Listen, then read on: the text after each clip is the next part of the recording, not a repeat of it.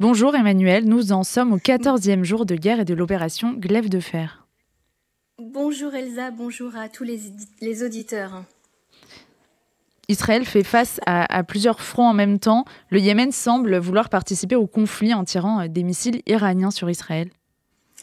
Oui, selon un communiqué euh, du Pentagone, un navire de guerre de la marine américaine a intercepté trois missiles iraniens tirés sur Israël depuis le Yémen. Ce sont les Houthis qui sont alliés de l'Iran qui ont mis leurs menaces à exécution.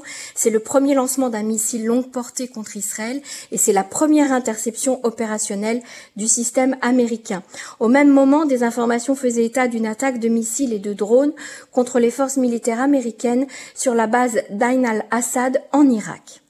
Quel est le moral des troupes euh, israéliennes aujourd'hui?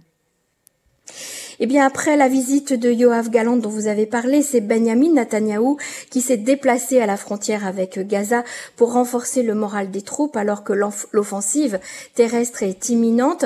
Il était auprès des soldats euh, Golanim, qui sont des soldats euh, d'unité euh, terrestre. Je suis ici avec les soldats de Golanim qui viennent de tout le pays, a-t-il déclaré.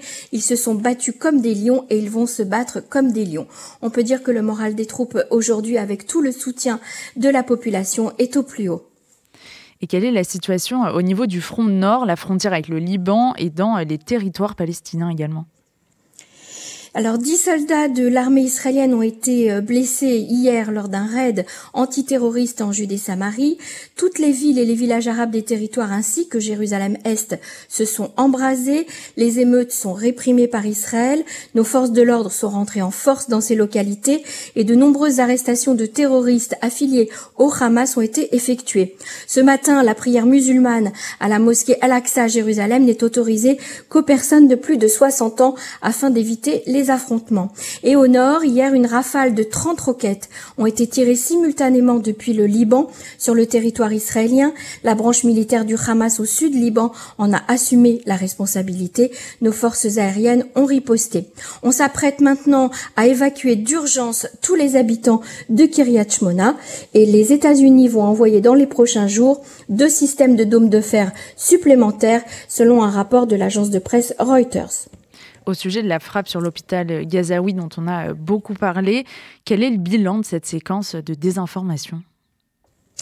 Le mal est fait, euh, Elsa, j'ai envie de dire, même si Israël a fourni euh, toutes les informations possibles aux capitales européennes pour prouver que le tir de roquette venait bien du djihad islamique le, et que le nombre de morts dans cette explosion est entre 10 et 50 personnes, loin des 500 ou 600 annoncés par le Hamas. Les victimes sont des civils qui fuyaient les zones de guerre. Après avoir réussi à convaincre la plupart des États dans le monde, Israël a publié des images montrant que seul le parking de l'hôpital avait été touché. Bâtiments de l'hôpital sont, eux, restés intacts. Est-ce que nous en savons plus euh, sur un sujet qui préoccupe beaucoup euh, la communauté internationale et les Israéliens aussi, euh, celui des otages détenus par le Hamas?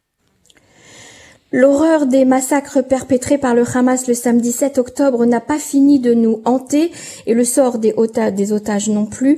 Un système de renseignement a été mis en place pour localiser les personnes enlevées ou disparues captives du Hamas.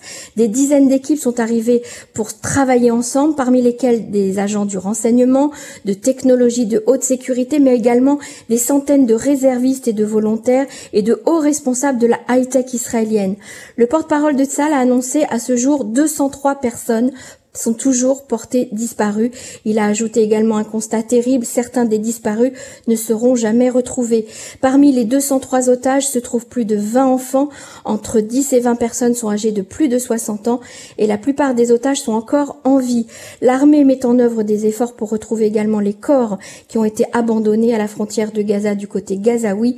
Hier encore, Tzal a ramené quelques corps. L'armée affirme que le Hamas n'était pas organisé à capturer autant d'otages ils ont dû demander de l'aide aux habitants de Gaza qui sont venus leur prêter main forte. Le responsable de l'équipe de recherche a déclaré hier soir à la télévision israélienne, il y aura des cas insolubles, il y aura des cas tragiques, les, soldats qui s'occupent de cela s'effondrent par moments puis ils retournent au travail, le Hamas fait usage de guerre psychologique et ne nous livre aucune information et en plus la Croix-Rouge et les organisations internationales humanitaires dans la bande de Gaza ne font rien pour nous aider.